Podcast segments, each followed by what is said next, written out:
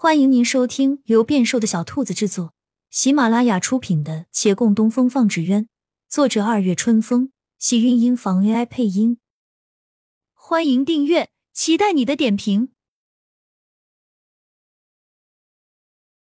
第一百七十九集，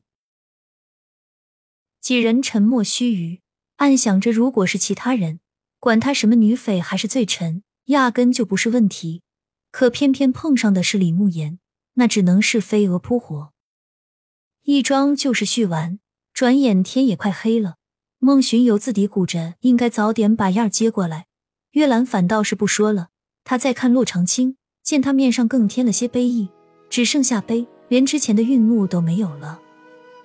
他能猜到他一心疼那小姑娘，可是又有些无奈，怎地他就没去细细思量一番？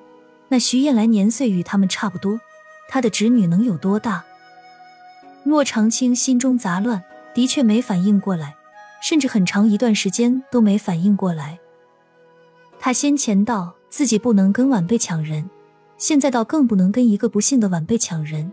于是过往蹉跎的岁月，此间于他看来已经尘埃落定。他心中悲切，默默转身上了楼。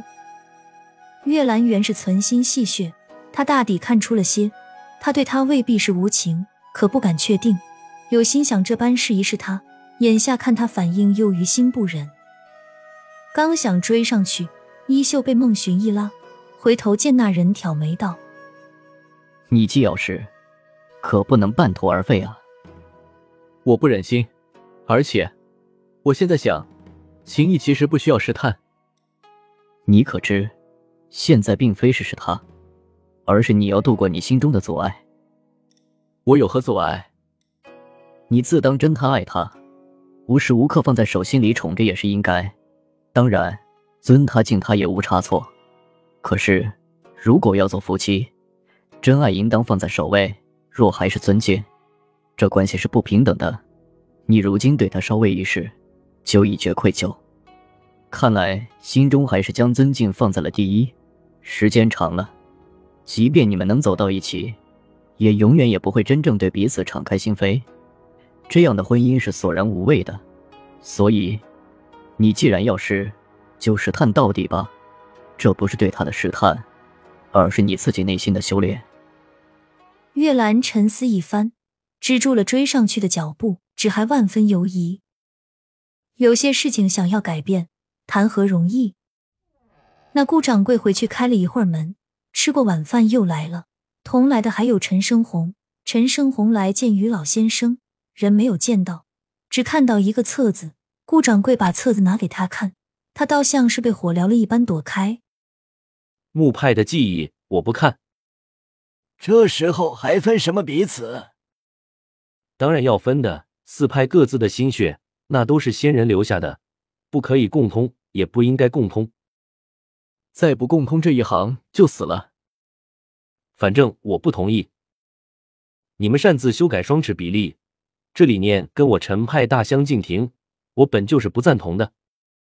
陈胜红瞪大眼睛，脚还没站稳，就又拂袖而去。临出门前，遇到刚好赶来的杨连奇。不用想，杨少爷也是来见前辈的。他将来人一览，人没来，不用进去了，回吧。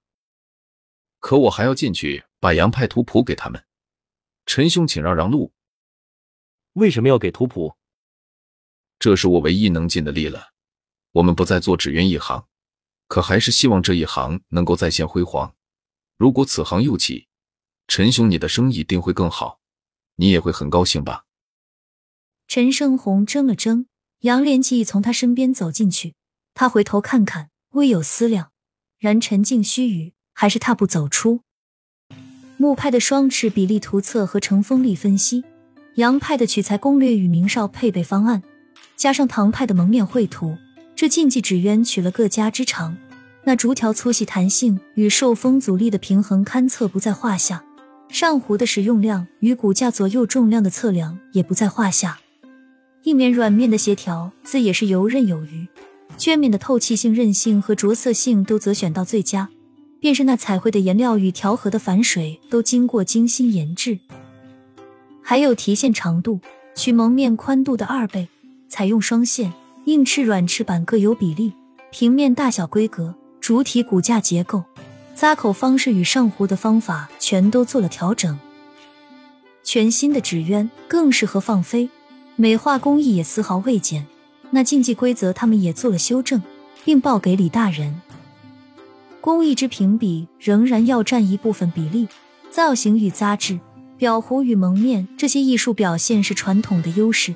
至于放飞，就有更明确的规则，留空的稳定性，放飞的角度勘测，花样动作与空中效果都做了详细阐述。